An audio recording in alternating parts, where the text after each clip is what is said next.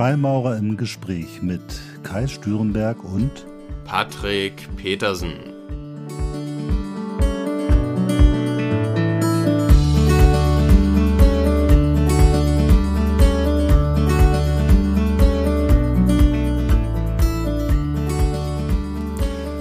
Herzlich willkommen zu einer neuen Folge von Freimaurer im Gespräch. Hallo Patrick. Hallo Kai, hallo Zuhörer und ich freue mich auch auf diese Folge. Heute haben wir das Thema Anerkennung. Ja, da bin ich auch mal sehr gespannt. Ähm, wir werden nicht umhin kommen, auch ein wenig über uns dabei reden zu müssen. Oder äh, ich finde das auch gerade ganz spannend. Und ich muss sagen, ich habe ganz klein bisschen bin ich nervös vor dieser Folge, weil ich auch so ein bisschen die Sorge habe, dass ich da äh, vielleicht auf so ein paar Facetten von mir komme, die mir vielleicht gar nicht so klar und bewusst sind und die ich vielleicht auch gar nicht so gerne habe. Da bin ich mal sehr gespannt. Ja, das ist äh, immer die Herausforderung, wenn man wenig gescriptet Podcasts aufnimmt. Das ist immer unvorhersehbar, worauf man sich da einlässt im Vorfeld. Ne? Genau, deswegen leck ich jetzt ganz geschickt zu dir rüber und frage dich direkt. Brauchst du Anerkennung? Raffiniert. ähm, ja, mit Sicherheit. Also ich denke, das ist ein, ein, äh, eine Art Grundbedürfnis, von denen wir uns alle nicht frei machen können. Wir haben so ein bisschen gelernt, glaube ich, das auf mehr oder weniger subtile Art und Weise oftmals zu verstecken oder unsere eigenen Kanäle zu finden dafür, um unserem Bedürfnis an Anerkennung gerecht zu werden. Aber ich denke, das Bedürfnis ist erstmal menschlich und äh, ist einfach da. Wie ist das bei dir? Ja, jetzt hast du es ja gleich schnell wieder zurückgegeben. Äh, also ja, also ich glaube, dass eigentlich Anerkennung eine Triebfeder für ganz viele Dinge ist. Also warum geht man als Musiker auf die Bühne? Warum geht man als Politiker in den Bundestag? Warum versucht man im Unternehmen Karriere zu machen? Das sind ja hat ganz viele Facetten. Der eine will die Welt verändern, der andere will seine Vision von Kunst äh, verwirklichen, der nächste äh, möchte vielleicht einen, äh, für sich seinen Lebensunterhalt verdienen. Aber ehrlich gesagt, wir leben doch in, in allen äh, Facetten und Lebensbereichen. Eigentlich geht's immer darum, ähm, irgendwie Anerkennung zu finden, die sich dann über Gehalt ausdrückt oder über Applaus oder, oder wie auch immer oder über Wählerstimmen. Also ich glaube, äh, im Grunde genommen ist Anerkennung etwas, was nicht eine Kategorie hat von will der anerkenne oder nicht, sondern ich würde fast die These wagen, alle wollen und brauchen Anerkennung und ist eine Frage des Gradienten. Also wie, wie stark ist das ausgeprägt, dieser Wunsch? Könnte ich mir durchaus vorstellen, ja. Dass es so eine Art Kontinuum ist und äh, jeder sich da irgendwo drauf befindet. Ich finde es auch schwer herauszufinden, was wirklich am Ende des Tages das eigene Motiv ist. Und wie viel von diesem eigenen Motiv im Leben und beim eigenen Handeln wirklich von Anerkennung getränkt ist und wie viel von ja, ohne das werten zu wollen, vielleicht edleren oder, oder altruistischen Ansätzen. Ich meine, einen äh, Nelson Mandela oder einen Gandhi oder einen Martin Luther King, die werden auch Applaus bekommen haben für ihre Reden. Und das wird sich wahrscheinlich auch für die gut angefühlt haben, nehme ich an. Ähm, ich fände es aber irgendwie desillusionierend, die Vorstellung zu haben, dass das ihre eigene oder, oder hauptsächliches Motiv gewesen wäre. ja, ich glaube, das würde vielleicht auch zu weit gehen. Und ich finde, man muss es erstmal, um es zu diskutieren zu können, muss man, glaube ich, erstmal von der Wertung wegkommen. Weil ich habe gemerkt bei dem Thema, als ich drüber nachgedacht habe, äh, das hatte für, war für mich ein Stück weit negativ konnotiert, nach dem Motto, wenn du einen, einen starken Wunsch nach Anerkennung hättest, dann wäre das irgendwie uncool. Und äh, vielleicht müssen wir uns davon mal lösen, wenn wir sagen, äh, eigentlich wollen alle irgendwie das und das ist eine ganz wichtige Triebfeder. Und wahrscheinlich ist es sogar, wenn man das jetzt mal anthropologisch betrachtet, äh, eine Notwendigkeit. Weil wenn ich jetzt mir vorstelle, in der, in der Steinzeit äh, in so einer, so einer Gruppe von Menschen, ist natürlich die Anerkennung, hat die eine gewisse Funktion, weil wenn ich anerkannt werde, weil ich entweder die richtigen Bären sammle oder das richtige Wild erlege, dann habe ich meine Funktion in der Gruppe und die Gruppe äh, schützt mich dann auch, weil sie mich irgendwie behalten will. Insofern könnte man auch überlegen, ob das vielleicht tatsächlich von so einer so eine ganz archaische Grundfunktion von Überlebenswille ist, nach dem Motto, nur wenn ich anerkannt werde, bin ich Teil der Gruppe und nur dann kann ich überleben. Ich denke auch, dass das ähm, evolutionär irgendwie bedingt ist und einfach in uns wirkt. Früher war man mit Sicherheit äh, sicherer, wenn man in einer Gruppe unterwegs war, als wenn man da als Einzelkämpfer irgendwie im, in den Gehegen unterwegs war. Und äh, ich denke, das ist noch in uns drin. Heute dient es dann vielleicht primär dem, dem seelischen Wohlbefinden mehr als der Sicherheit. Ich glaube, heute kommt man auch wesentlich besser als Einzelkämpfer in Anführungsstrichen zurecht, ähm, wo man äh, zumindest aus dem Sicherheitsaspekt, wo man sich nicht mehr fürchten muss, dass der äh, nächste Säbelzahntiger oder ähnliches einem hinter der Ecke erlegt. Ähm, nichtsdestotrotz, das äh, Bedürfnis nach Anerkennung ist nach wie vor da. Ja, ich könnte mir gut vorstellen, dass das die Ursache ist. Genau, und selbst heute ist es ja so, man, wir haben ja nun äh, in Deutschland relativ abgesichertes System, so dass wir nicht jeden Tag ums Überleben kämpfen müssen.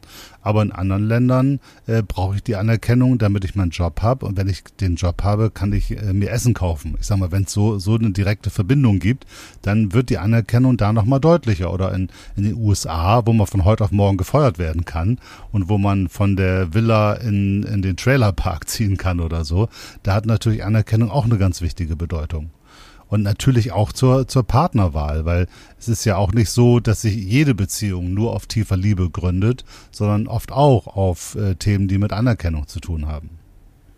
Auf jeden Fall. Und das eine ist die gegebenenfalls biologische oder genetische ähm, Veranlagung, die uns vielleicht nach Anerkennung streben lässt, unbewusst. Das andere ist aber auch, dass Anerkennung natürlich sich einfach ähm, gut anfühlt und auch ähm, verknüpft ist mit, mit Botenstoffen wie Dopamin vielleicht oder mhm. ähnliches.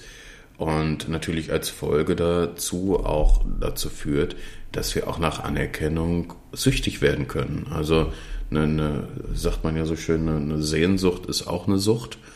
Und ähm, ich glaube, so kann das mit Anerkennung auch durchaus sein. Und ich könnte mir gut vorstellen, dass je nachdem, also dass der, die, die eigene Kindheit da auch ein großer Prädiktor für ist, je nachdem, wie wir erzogen werden, wenn wir zum Beispiel als Kind ganz oft dann Anerkennung bekommen haben, wenn wir gut aussahen.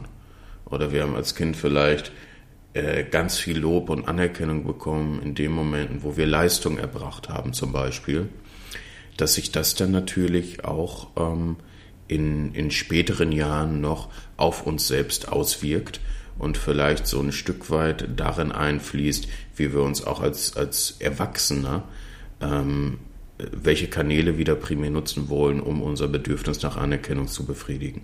Da bin ich ganz fest von überzeugt, dass das so ist. Also ich glaube, in dem Augenblick, wo ein Kind etwas tun muss, damit es Liebe und Anerkennung erfährt von den Eltern, da äh, verbindet es automatisch immer, okay, ich selber bin äh, nicht ausreichend äh, wert, um geliebt zu werden, sondern ich muss eine Leistung vorbringen. Ich glaube, das ist ein, ein grundsätzliches Dilemma, was wir natürlich in vielen kulturellen und erzieherischen Systemen heute immer noch haben.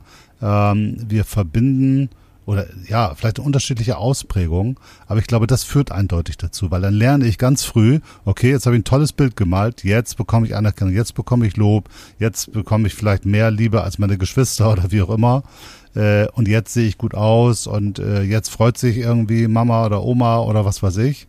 Äh, und dann entsteht das, glaube ich, sehr schnell so ein Bild. Können wir auch vorstellen, ja. Und ich glaube noch niemals bewusst. Das heißt, ähm, es, es widerfährt einem, es wird irgendwie in unseren vielleicht biologischen Fußabdruck irgendwie mit integriert. Und ähm, es, es, führt dann dazu, dass wir im hohen Alter vielleicht dazu neigen, sehr penibel auf unser Aussehen zu achten oder einen enorm hohen Leistungsanspruch haben, vielleicht an uns selbst oder ähnliches und beherrscht uns dann höchstwahrscheinlich ähm, ja, auch noch unser Leben lang. Ich glaube, was wir machen können tatsächlich ist, wie wir das auch schon in einigen Folgen besprochen haben, an erster Stelle ähm, dem ganzen Thema Achtsamkeit zu schenken und erstmal zu schauen im Alltag, okay, was macht was mit uns im Alltag? Wann fühlen wir uns anerkannt? Wann fühlen wir uns gelobt? Um da vielleicht auch einen klareren Blick dafür zu bekommen, wo unsere eigenen ähm, ja, Triggerpunkte sind vielleicht, ähm, um da überhaupt eine Möglichkeit zu haben, die angehen zu können. Weil ich merke auch bei mir, ähm, es wird mit zunehmendem Alter immer subtiler, habe ich das Gefühl. Oder man wird immer besser darin, sich selbst verschiedene Sachen zurecht zu rationalisieren. Wir hatten das in unserem Vorgespräch ja. kurz. Ne? Ähm, das ist ja die Herausforderung. Ähm, ich habe mal den Satz gelesen, ist natürlich psychologisch nicht ganz haltbar, aber ähm, das Blöde am Ego ist, dass es ähm, mit uns zusammen intelligenter wird. Das heißt, wir können uns auch ein Stück weit intelligenter dann selbst äh, auf den Arm nehmen. Und das stelle ich durchaus bei mir auch fest. Ja. Das ist echt ein Thema. Also bei mir kann ich schon sagen, ich hatte in meiner frühen Jugend äh, schon erhebliche Anerkennungsprobleme, so in der Peer Group, äh, Clique, Schule und so. Das war schon echt ein Thema, aus dem ich mich herausgearbeitet habe und das war auch mit sehr viel Frustration und auch Schmerzen verbunden. Äh, so dass ich schon in mir so, so einen Mechanismus habe, der versucht, diese Situation der Ausgrenzung zu vermeiden. Und äh, dadurch sind natürlich bestimmte äh, Dinge entstanden oder auch habe ich Techniken erlehrt oder Fähigkeiten erworben, äh, die mir dabei helfen. So und äh, es mag auch durchaus sein, dass ich das hier und da mal etwas überkompensiere und denke, okay, wenn ich ein bisschen mehr Anerkennung kriege, dann ist der Weg zu dem äh, Ausgrenzen etwas weiter weg. Ähm, und dadurch passiert das. Also, und ich glaube, die Frage, wenn man jetzt überlegt, Mensch, wie stark ist denn die Triebfeder der Anerkennungs äh, Suche oder des Wunsches nach Anerkennung oder auch die Sucht nach Anerkennung. Ich glaube, das muss man so äh, miteinander ins Verhältnis setzen. Äh, und das geht ja noch weiter bis zum, zum Narzissmus irgendwann. Ne? Also wir, wir alle kennen Menschen, wo du sagst, okay, jetzt haben wir hier echt eine Stufe erreicht der, des ähm, Wunsches nach Anerkennung. Das ist so stark, dass alles andere weggedrückt wird. Und dann haben wir, glaube ich, schon so, so ein narzisstisches Verhalten. Und das ist ja etwas, was sich aus meiner Sicht immer stärker auch ausbreitet in dieser Gesellschaft. Also, dass immer mehr Leute irgendwo ja gar nicht mehr existieren können. Allein schon bei Jugendlichen über Instagram, über dieses Thema, da bin ich ja schon in Likes sozialisiert. Ja, also nur wenn ich so und so viele Likes bekomme, habe ich überhaupt Chance, in meiner Clique irgendeine Rolle zu spielen. Also das äh, tun wir ja gerade äh, verstärkt dass wir uns mit dieser Thematik noch weiter unter Stress setzen. Also das ist ja noch viel schlimmer, als es bei uns oder bei mir. Du bist ja noch jünger, aber als es bei mir in der Jugend war, stelle ich mir heute noch schwerer vor, sich frei zu machen von dem Thema Anerkennung von außen. Würde ich sofort unterschreiben. Das Ganze äh, funktioniert ja so gar nicht nur einseitig, dass man denkt, okay, ich muss unbedingt mehr Likes bekommen, sondern auch genau umgekehrt. Wenn jemand wenig Likes bekommt, ist das für ihn dann der glasklare Indikator dafür, dass er halt vielleicht nicht so viel wert sei. Und das erleben wir auch immer öfter im Kontext von Social Media, dass der eigene Selbstwert irgendwie in Abhängigkeit steht von dem Feedback, was wir da von außen bekommen. Und das wiederum führt ja dazu, und das ist das, was ich die letzten Jahre so enorm beobachte und auch, auch immer wieder kritisiere, das führt oftmals dazu, dass die Menschen nach und nach zur Oberflächlichkeit neigen und ähm, eben versuchen, sich künstlich durch Instagram-Filter, durch Bildbearbeitung, durch eine illusionäre Selbstdarstellung, wo man sich online mit Sachen zeigt, die weder einem selbst gehören, noch für die man verantwortlich ist. Ähm, mit, mit all solchen Sachen versucht man sich oberflächlich Bestätigung zu erhaschen über die sozialen Medien und die verschiedenen Online-Kanäle.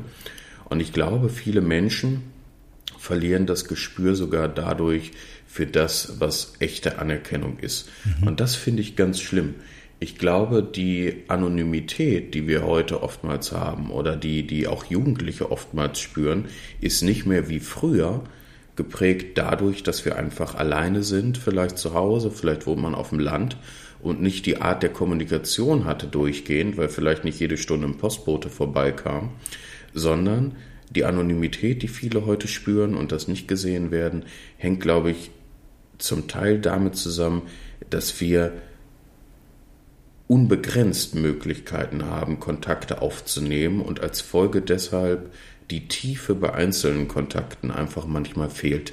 Wir konzentrieren uns so sehr auf die ähm, auf den Zuspruch der Massen, dass wir oftmals im Einzelnen manchmal ähm, die Tiefe bei einzelnen Kontakten vergessen, habe ich das Gefühl. Genau, und äh, man muss sich ja immer nochmal klar machen, und das kennt man ja selber, die, der, die Anerkennung, die einem durch einen kurzzeitigen Applaus oder durch ein paar Likes entgegengebracht wird, hat ja lange nicht die Kraft, Energie und Tiefe, die man spürt, wenn ein Mensch äh, jemand wirklich anerkennt. Also wenn da ein, ein Freund oder eine Partnerin oder irgendjemand bekannter ist, der sagt, Mensch, wie schön, dass es dich gibt. Äh, du hast mir jetzt heute so geholfen und äh, dadurch, dass du jetzt mit mir das machst, ist das irgendwie gut geworden.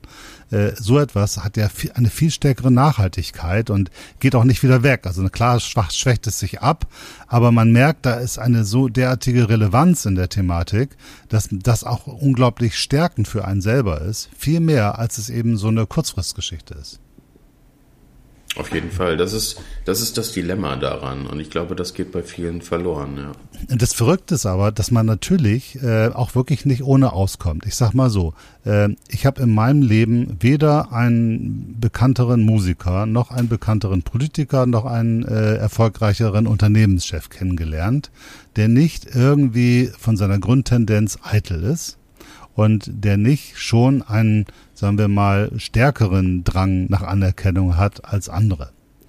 Äh, und ich würde jetzt mal fast behaupten, das ist auch Grund, warum diese Menschen in dieser Position sind. Also ist ja sonst ein Zufall, dass nun gerade in den höheren Positionen meist Leute sind äh, mit einer äh, stärker ausgeprägten äh, Eitelkeit. Und ne, das geht natürlich sicherlich auch hier und da bis in den Bereich des Narzissmus hinein, weil man dadurch einfach diese Energie aufbaut und letztendlich natürlich auch mit dieser Energie wirkt und dadurch auch einem oft eine charismatischere und stärkere und klarere Persönlichkeit ist und einfach andere Leute, die nicht so ja an der Stelle dann auf Däubel komm rauskämpfen, natürlich zur Seite drängt. Also ich, also ein Stück weit und kann man ja jetzt auch äh, könnte man sagen, oh, das ist ja echt voll fies, da sind doch nun vielleicht viel bessere und die haben jetzt nicht die Chance da zu wirken.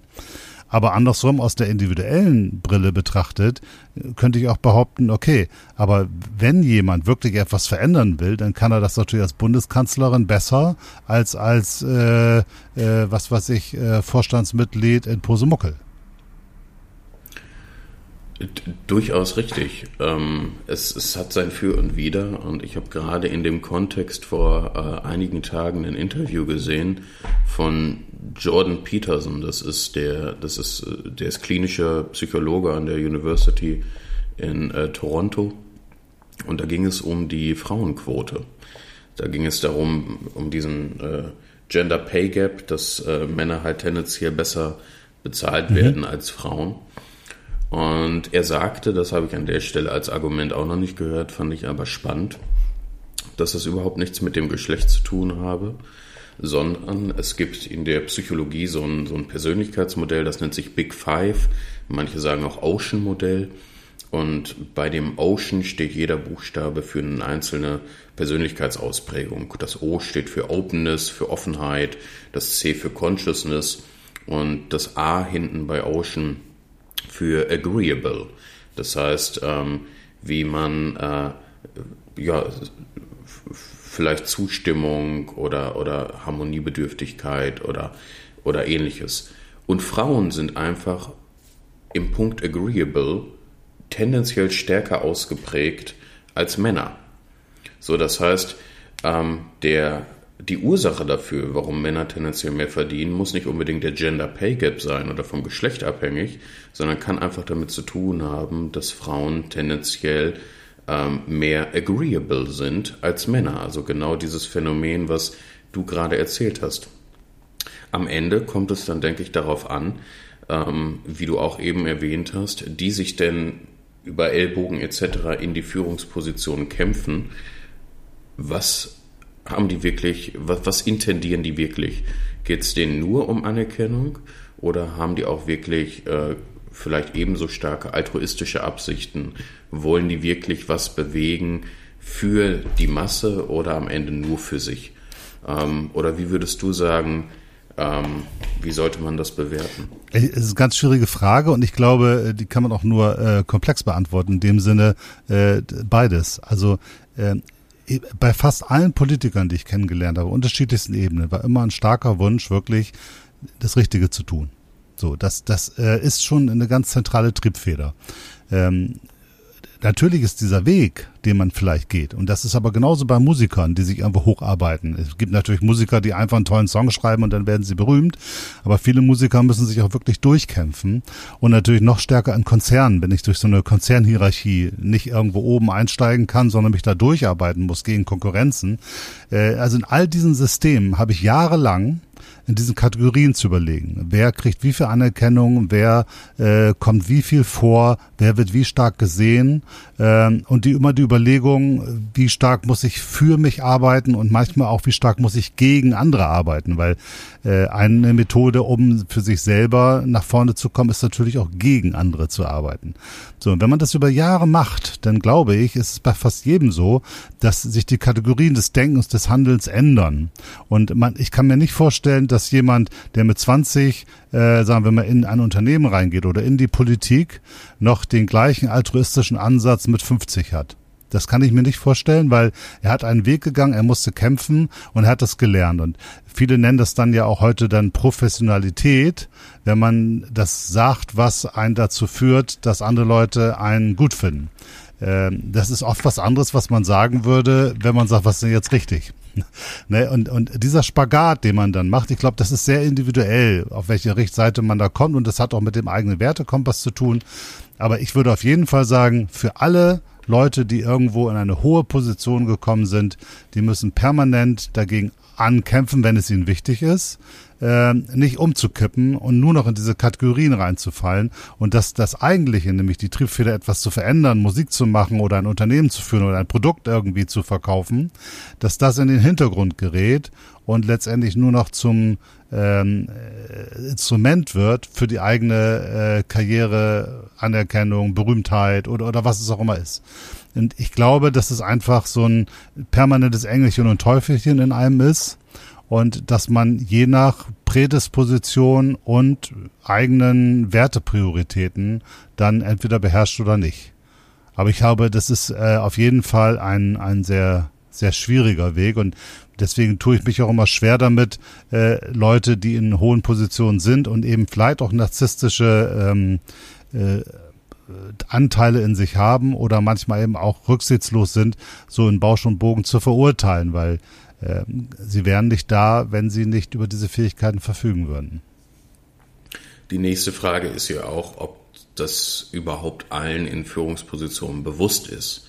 Das heißt, es kann ja auch durchaus sein, dass ähm, diejenigen vielleicht ein überdurchschnittliches Bedürfnis nach Anerkennung haben, aber sich das selbst so glaubhaft zurecht rationalisieren und erklären mit ihrem Kopf, dass es äh, der Altruismus ist, der sie führt und ähm, sie tun, tun das vielleicht für das Volk oder für was weiß ich. Ähm, meinst du oder, oder deiner Erfahrung nach aus den Politikern, Unternehmern, die du kennengelernt hast, Wissen das die meisten insgeheim schon oder glaubst du auch, dass es einige gibt, die das gar nicht sehen? Ich würde sogar behaupten, dass die meisten das nicht sehen. Hm. Weil ähm, wenn man in solchen Positionen ist, als Musiker auf den Bühnen der Welt oder als Spitzenpolitiker oder als Konzernchef, dann bleibt die Zeit für Achtsamkeit und Reflexion sehr, sehr kurz, weil man natürlich äh, unglaubliche Energie darauf verwenden muss, um das alles aufrechtzuerhalten. Ne? Das ist dann ja nicht ein Selbstläufer irgendwo sondern man ist im permanenten Kampf. Und äh, ich würde sagen, die meisten Leute sehen das nicht. Und ich glaube, eher kommt man zu so einer Überzeugung, eigentlich bin ich hier unersetzbar und äh, es würde ja alles nicht laufen, wenn ich nicht da wäre was natürlich die größte aller Illusionen ist, weil äh, das weiß jeder, der mal aus irgendeinem Grund aus einem System rausgefallen ist, dass es äh, sicherlich zwei, drei Wochen tiefe Trauer gibt und weitere zwei, drei Wochen Verwirrung und dann nochmal zwei, drei Wochen der, da müssen wir mal schauen und spätestens nach äh, äh, acht Wochen oder spätestens nach drei Monaten hat sich die Lücke um einen wunderbar geschlossen. Andere Menschen sind da, die Dinge gehen auch weiter. Passieren Dinge nicht, die sonst passiert wären, aber das merkt auch keiner. Äh, äh aber das merkt man meist erst dann, wenn man selber in dieser Situation war. Ich glaube, die meisten Menschen würden grundsätzlich sagen, okay, das System funktioniert nicht mehr, wenn ich nicht mehr Teil von ihm bin. Ja, das ist spannend. Also das Bewusstsein darüber, ob es wirklich auch ein Narzissmus oder eine Sucht nach Anerkennung sein kann, die einem, die einen maßgeblich führt, kann also aus Sicht des Erfolges vielleicht auch kontraproduktiv sein, oder? Ja, Genau. Das ist, das ist genau das, was es an der Stelle im System so schwierig macht, weil äh, je weiter du in die Spitze kommst, egal in welchem System, desto stärker werden natürlich die Kräfte, die dich da auch wieder wegkriegen wollen. Also, und dann äh, kommt ja der, der große Punkt, wenn das System dich braucht, weil vielleicht gerade kein anderer da ist, dann kriegst du natürlich einen Overflow an Anerkennung. Ja, dann äh, jubeln dir die Leute zu und, und alle Leute wollen irgendwie an deiner Seite sein, weil sie von dir profitieren wollen. Weil jeder Mensch an der Spitze hat natürlich viele andere Menschen um ihn herum, die sich entweder über ihn auch den Weg an die Spitze wünschen oder aber die in dem Lichtschatten seiner Macht äh, wunderbar äh, agieren können und auf der zweiten und dritten Ebene auch sehr viele Vorteile für sich bekommen. Und das nährt natürlich solche äh, Gedankenformen und Emotionen in einem selber, da kommen ganz viele Menschen, die auch alle ziemlich cool sind, weil die sind ja auch alle in wichtigen Funktionen und die finden einen total toll und bestätigen einen. wenn man das dann noch so bekommt, dann, ja, dann sind wir wieder bei dem Thema der Gedankenform. Meine eigenen Gedankenformen werden dann immer stärker, weil ganz viele äh, andere Elementare das äh, und Elementale das nähren und stärken. Und das bekommt dann so eine große Kraft, dass ich gar nicht mehr da durchblicken kann. Und ich glaube, der Weg dann noch auf sich selber zu sehen, okay, die haben jetzt ja alle eine Funktion, ich habe für die alle eine Funktion und äh, so wichtig würde ich wahrscheinlich auch nicht, auch wenn ich vielleicht ganz cool bin. Ähm, das wird immer schwieriger. Und deswegen fallen ja auch Menschen, die aus dem System, aus der Position rausfallen, in ein totales Loch, weil für viele ist es dann, what the fuck? alles weg, ja. Und es geht dann ja sehr schnell, das ist das Verrückte, wenn dann irgendjemand gecancelt wird oder was Falsches gesagt hat oder äh, äh, Musiker irgendwie äh, keinen Erfolg mehr hat, dann ist man ja auch rapide weg. Und da, wenn man das ahnt, dass diese Gefahr ist, dann tut man alles, um das aufrechtzuerhalten. Und ich glaube, man braucht an der Stelle ganz viel Selbstreflexion und Menschen um einen herum, die einen an der Stelle immer wieder erden. Ne? Also die sagen, ich glaube, so, wenn man in so einer Rolle ist und dann mal wieder nach Hause auf sein Dorf kommt, wo man herkommt oder äh, zu seinen alten Freunden, die irgendwie sagen, Alter, was los? Mach sein, dass du hier ganz viel Geld verdienst, aber bist eben auch nur der Peter oder so. Äh, dann kann man das gut schaffen, weil man dann immer wieder feststellt, okay, ja, ich bin hier nur ein fragiler Mensch in einer durch irgendwelche Dinge herausgehobenen Rolle. Und wahrscheinlich hilft immer wieder das Bewusstsein, dass es ganz viele Faktoren sind, die einen in so eine Rolle bringen. Das ist man selber natürlich. Es ist aber auch die Zeitqualität, das sind die Verhältnisse um einen herum. Und in den meisten Fällen hat es immer was mit Zufall und mit Glück zu tun und nicht nur mit der eigenen Leistungsfähigkeit. Ja, das denke ich auch. Und ich glaube auch, dass man, dass es sehr gefährlich ist oder sehr einfach ist, danach in ein, in ein Loch zu fallen, wenn man erstmal mitbekommt, auf einmal, okay, ähm, diese, diese komplette Aufmerksamkeit, die ich bekommen habe, was für ein Teil davon ähm, sich nicht wirklich um mich drehte, mhm. sondern deine um Rolle und Funktion. Meine Rolle, genau, richtig. Ich glaube, das ist eher schon ähm, ein, ein enormes Zeichen für Resilienz oder für, für Standhaftigkeit, wenn man danach nicht in ein Loch fällt. Also ich kann mir schon vorstellen, dass es ab einem gewissen Punkt fast die Norm ist, wenn von heute auf morgen einem so gesehen all die Aufmerksamkeit, die mit dem Erfolg verbunden war, genommen wird. Ich denke schon, dass es fast natürlich wäre, dann in ein Loch zu fallen. Ja. Genau, und das muss man sich, glaube ich, auch mal klar machen, dass wenn man sein ganzes Leben auf Anerkennung aufbaut, dann ist natürlich in dem Augenblick, wo die Anerkennung weg ist, fällt alles weg. Also da bin ich nicht mehr der Konzernchef und meine Frau, die mich vielleicht auch nur äh, wegen der, der, der Rolle geliebt hat, ist dann auch weg und meine Freunde sowieso. Äh, und ich glaube, das ist ganz wichtig, dass man sich da immer wieder erdet, wie wir es eben schon hatten. Und mhm aber die, die Grundthematik von dieser, warum suche ich das, ist doch im Grunde genommen eine Selbstwertthematik. Also ich glaube, je höher der Selbstwert ist, desto weniger ist man abhängig von Anerkennung und desto, ich glaube, so souveräner kann man mit der Thematik umgehen, weil man sich sagt, okay, ich bin jetzt hier irgendwie wichtig, aber wenn das nicht mehr da ist, dann bin ich ja immer noch ich und ich habe meine Menschen um mich herum, ich habe meine Freunde, ich habe meine Kontexte, die davon unabhängig sind und ich selbst bin etwas wert. Wir hatten das vorhin bei der Erziehung ja schon mal. Und die Frage ist, wie schafft man das, seinen Selbstwert so zu ja, entwickeln, dass man einfach in so einer tiefen Ruhe sitzt, dass man sagt, ja, so eine Art Gottvertrauen kann man das vielleicht sagen. Das wird schon und äh, ich bin gut, so wie ich bin, so wie das so in so Psychotraining so gesagt wird. Ne? Aber es ist ja schnell gesagt, aber es ist so unglaublich schwer, das wirklich zu fühlen.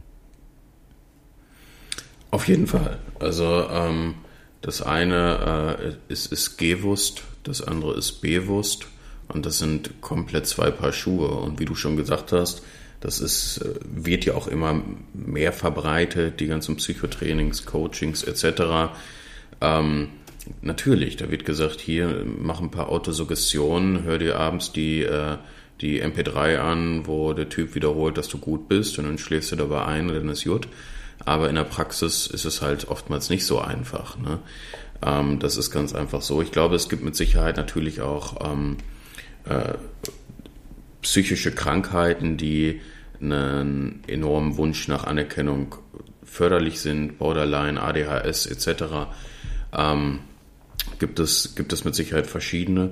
Aber ich glaube generell, wie du auch gesagt hast, dass der eigene innere Mangel, der durchaus wiederum mit der Erziehung zusammenhängen kann, ähm, der das Hauptmotiv ist bei den meisten Menschen, die psychisch relativ stabil sind, ähm, ja, dem wir versuchen zu kompensieren, diesen, diesen Mangel in uns selbst. Und wie auch eingangs schon erwähnt, je nachdem, was für Knöpfe unsere Eltern gegebenenfalls damals gedrückt haben, da dann halt auch ansetzen im Alter, bewusst oder unbewusst. Und ich persönlich bin davon überzeugt, das Einzige, was wir machen können oder ein guter Weg, den wir gehen können, ist zum einen ähm, genug Achtsamkeit zu haben, um überhaupt erstmal im Alltag zu merken, auf was wir wirklich emotional reagieren. Also ich glaube, ähm, die Welt da einfach als Spiegel zu sehen, ist ein, ist ein guter Ratschlag, an dem man sich orientieren kann. Ähm, man, egal ob man durch die Stadt geht, wenn es es können einzelne Blicke sein, es können einzelne Sätze sein, auf die man ähm, positiv reagiert, von denen man sich anerkannt fühlt oder bestätigt fühlt. Auf die gilt es zu achten, glaube ich, um erstmal ein Gefühl dafür zu bekommen, okay, was ist es denn wirklich, was mich gut fühlen lässt? Sind es ähm, Komplimente über das Aussehen, über die Bildung? Ist es, wenn ich im Diskus in Diskussionen das Gefühl habe, als Gewinner daraus zu gehen? Oder was genau gibt mir das Gefühl der Anerkennung? Und wenn wir da als Folge der Achtsamkeit die Klarheit haben, dann können wir versuchen, ähm, uns selbst diese Anerkennung zu geben, die wir uns aus dem Außen so sehr hoffen. Das ist das theoretische Ideal, sage ich mal. So sollte es sein in den, in den Psychotrainings. Mhm. Und das kann man auch versuchen und mit Sicherheit sind Autosuggestionen zuträglich dafür. Mit Sicherheit ist es zuträglich dafür, wenn wir ähm, uns daran erinnern, dass ähm, wir auch als Kind bereits gut waren, dieses ganze Thema innere Kindarbeit etc. Aber es ist bei weitem nicht so schnell und einfach gemacht, wie es gerne verkauft oder beworben wird. Also für mich ist immer das stärkste Gefühl der Anerkennung. Also klar, ich liebe es, wenn ich irgendwie auf die Bühne gehe, Musik mache und das Publikum ist begeistert. Das ist toll. Weil das auch eine ganz starke Interaktion ist und da habe ich das Gefühl, ich gebe dem Publikum was, ich kriege da was zurück. Das ist irgendwie großartig. Aber besonders schön ist es, wenn man irgendetwas geschaffen hat und Menschen sagen, toll, dass es das jetzt gibt oder toll, dass du mir geholfen hast äh, und ich das Gefühl habe, okay, wenn ich jetzt nicht da gewesen wäre, wäre die Situation für den nicht so gut. Und das finde ich ehrlich gesagt so etwas gestalten, etwas schaffen äh, und Menschen eine Situation herzustellen, wo Menschen ein Stück glücklicher oder zufriedener sind. Äh, das finde ich ehrlich gesagt das stärkste, die stärkste Form von Anerkennung. Ja, ähm, könnte ich mir vorstellen. Also ich habe äh, vor einigen Jahren mal gelesen, das stand, äh, aus der Zeit, als ich im, im Dating-Bereich tätig war, dass man auch Komplimente primär machen soll für Sachen, wo die Person proaktiv was zu beigetragen hat. Sprich, ähm, für die Augenfarbe kann ein Mensch nichts. Da freut er sich vielleicht trotzdem ein bisschen, denkt sich, ja, toll, ähm, über ein Kompliment darüber, aber die Person hat selbst aus dem Wesen heraus nichts dazu beigetragen. Wenn ich aber sage, Mensch, ähm, ich, ich, tollen Geschmack, ich mag die Uhr total, die du trägst, dann ist das was, wo der Mensch sich zusätzlich noch anerkannt fühlen kann, weil er hat selbst was dazu beigetragen, ähm, sich diese Uhr auszusuchen. Es ist sein eigener Geschmack, ähm, der dazu beigetragen hat, sich diese Uhr auszusuchen. Und es ähm, führt, glaube ich, nochmal zu einem anderen Gefühl der Anerkennung. Und ich glaube auch, wenn man wirklich ähm, selbst irgendwas wozu beiträgt, woraus etwas entsteht, was sonst nicht da gewesen wäre, dann ist das mit Sicherheit um einiges erfüllender auf, auf allen Ebenen, als wenn es ähm, ja, als wenn man einfach Anerkennung für etwas bekommt, wo man nur bedingt was zu, zu beitragen kann. Was tust du persönlich, um deinen Selbstwert zu steigern? Oh, das sind immer diese ähm, herausfordernden Fragen. Ähm, ich meditiere und ich weiß nicht, ob es wirklich mein Selbstwert ist, den ich dadurch steigern möchte, aber was eines der Ziele ist, die ich ähm, über die Meditation verfolge, ist das tiefe innere Gefühl dafür zu bekommen, dass alles gut ist, so wie es ist. Dieses ähm, angenommen zu sein, diese Stille im Kopf und die Ruhe dahinter wirklich in mich aufzunehmen, die einfach durchweg ein, ein tiefes, inneres Gefühl der Sicherheit gibt und ähm, ein tieferes Gefühl dahingehend, dass alles gut ist. Und ich habe festgestellt, umso mehr ich fähig bin, und das variiert durchaus stark, das ist nicht immer gleich gut, mich mit diesem Gefühl der, ich nenne es jetzt mal Einheit, ähm, möglichst oft zu verbinden und möglichst oft auch im Alltag zu erinnern, dass ich im selben Moment umso weniger das Bedürfnis oder das Verlangen habe, Anerkennung aus dem Außen zu beziehen. Weil wir hatten das Thema vorhin mit dem inneren Mangel.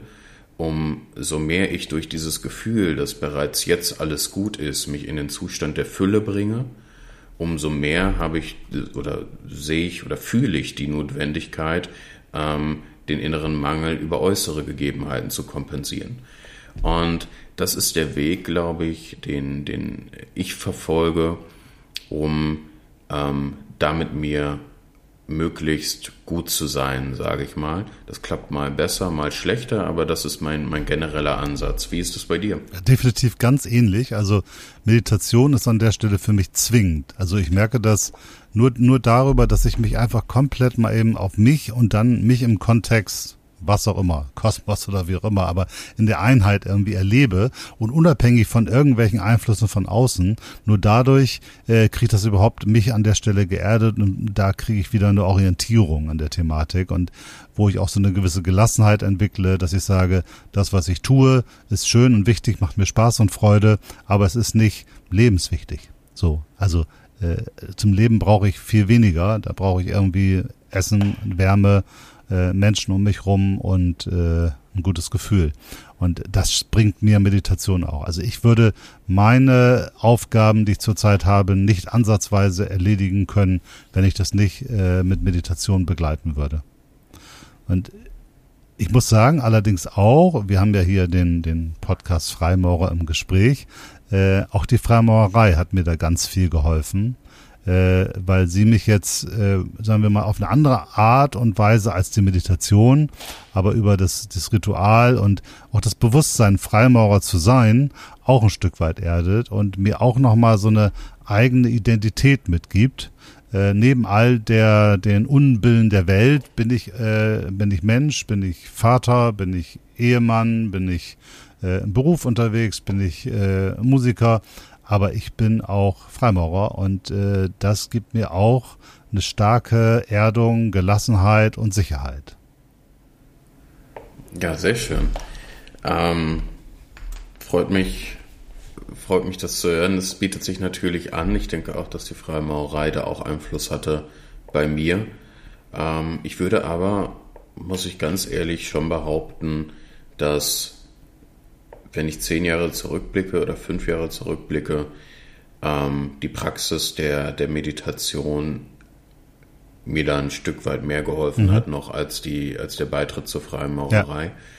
Ja. Ähm, weil es auch etwa, äh, weil, weil es auch noch ein Stück weit unabhängiger ist. So, wenn man abends im Bett liegt und die Augen zumacht oder tagsüber sich hinsetzt und meditiert und die Augen zumacht, dann ist es ist, ähm, man hat sich selbst überall dabei. Mhm.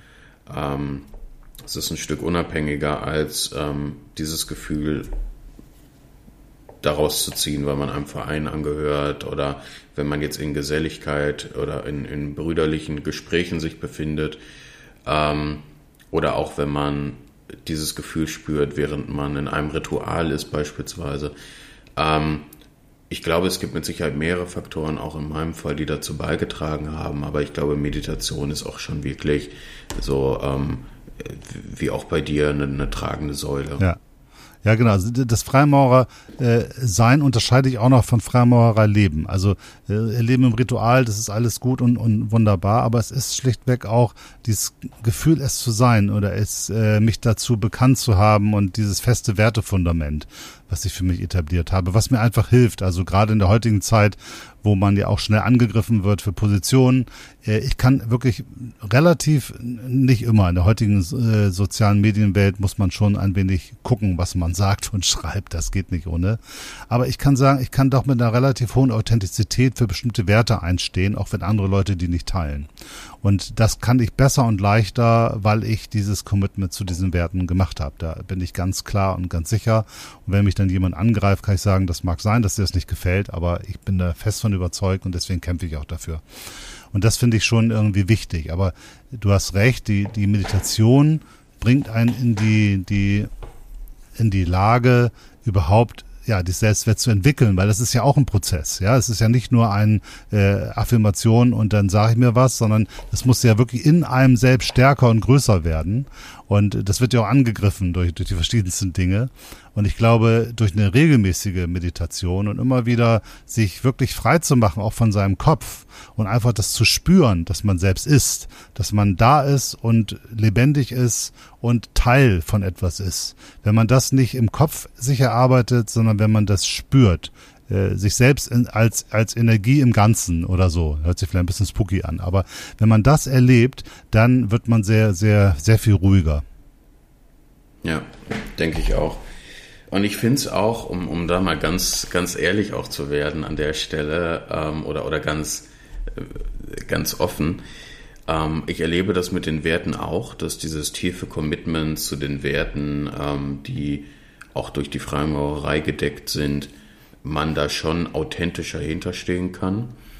Ich merke aber natürlich auch, und das ist das, was ich eingangs meinte, mit, dass das Ego wird ja auch klüger, wenn wir uns intellektuell weiterentwickeln.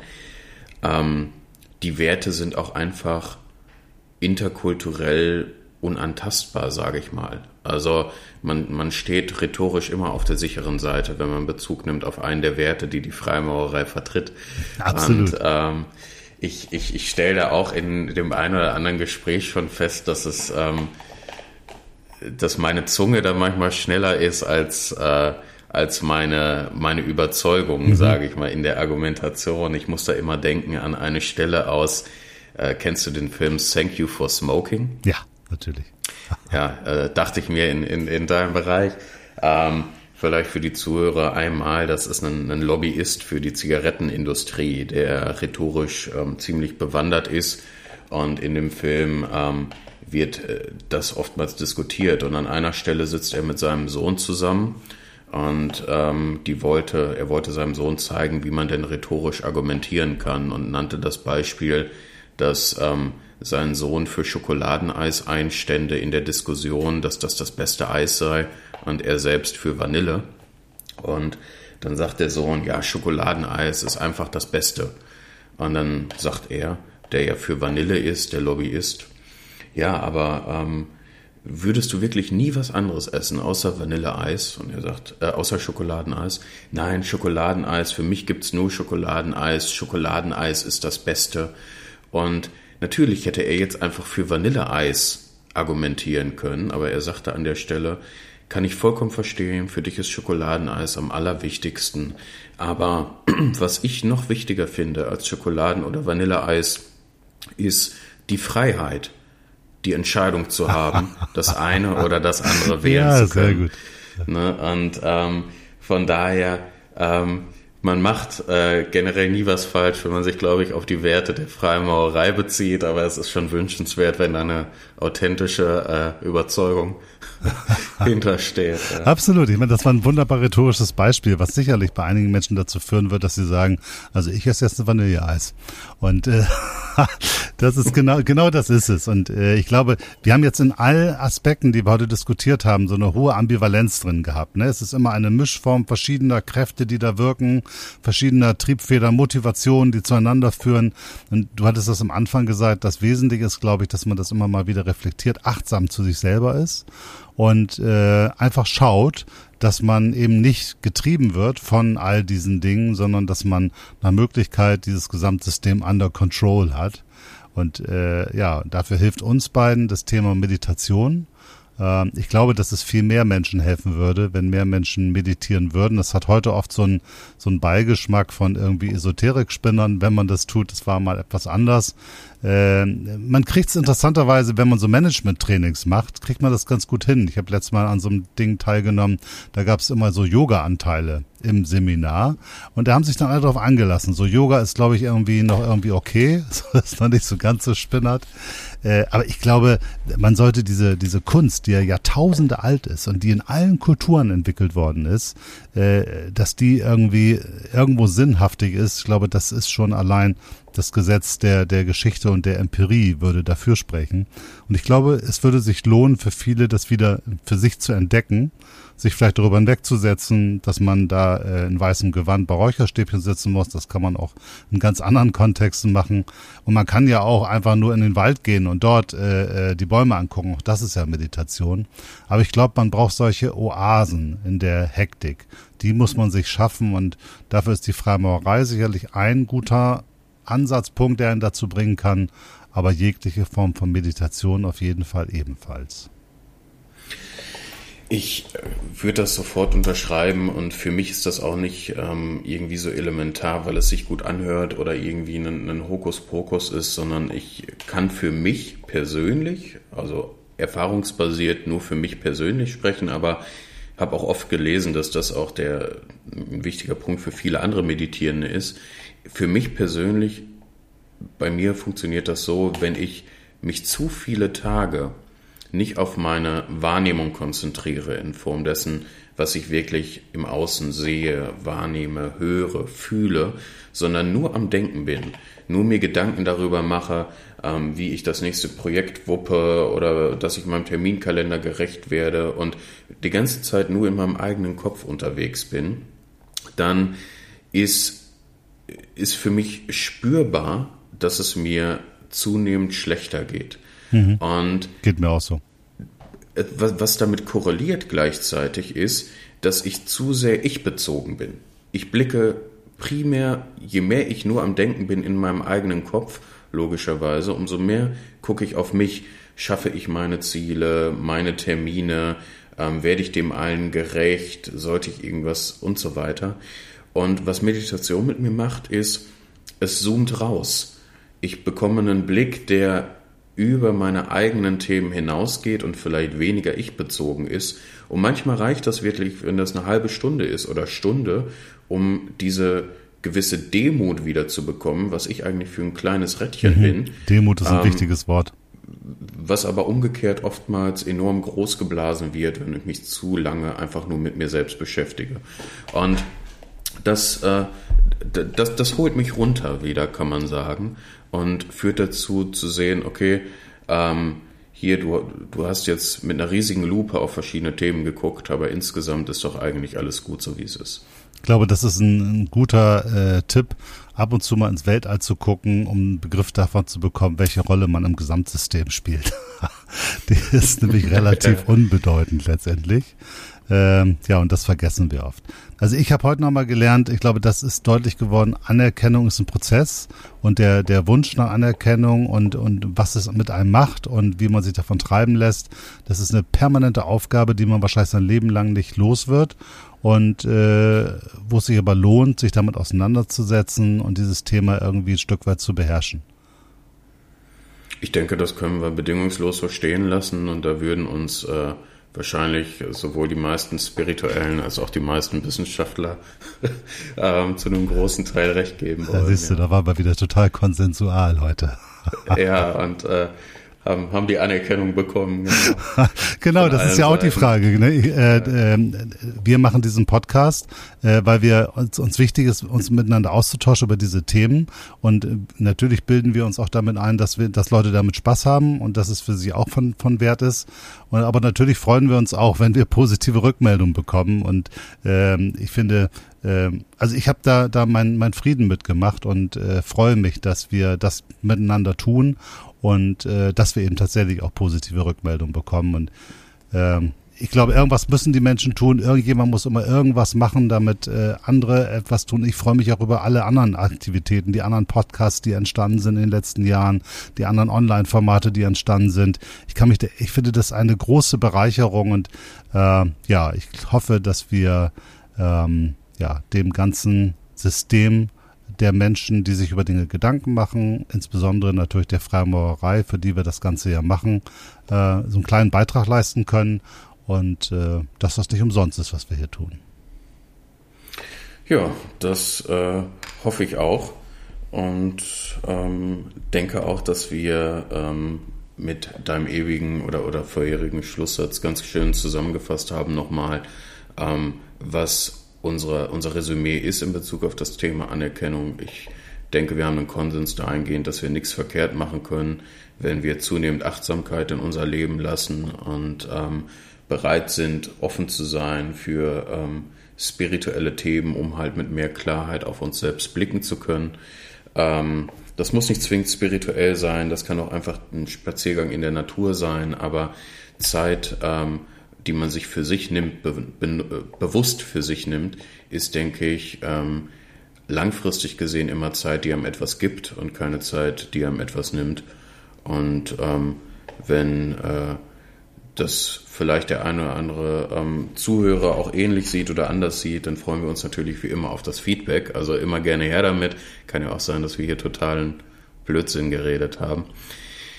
Ja, Kai, was gibt's noch zu sagen? Ja, eigentlich sind wir jetzt, äh, bin ich gerade sehr, sehr bewegt. Mich hat das nochmal sehr, sehr berührt und ganz viele Gedanken angestoßen und tatsächlich bin ich sehr froh. Ich bin fest davon überzeugt, dass wir keinen Blödsinn geredet haben und äh, und ich äh, ähm, und ich finde das wirklich interessant, äh, mal zu hören und zu lesen vielleicht, wie auch Zuhörer und Zuhörerinnen mit dieser Thematik umgehen, weil ich ganz fest davon überzeugt bin, dass sich ganz viele auch bei ihrer Arbeit am Rauen Stein darüber Gedanken machen. Und ich glaube, wir können uns da alle auch gegenseitig ein Stück weit helfen äh, und unterstützen, auf Dinge aufmerksam machen. Und deswegen freue ich mich hier ganz besonders auf den Dialog und die Diskussion im Anschluss an den Podcast. Ja. Von meiner Seite. In diesem Sinne. Schöne Zeit und ciao. Von mir auch. Macht es gut. Bis dahin.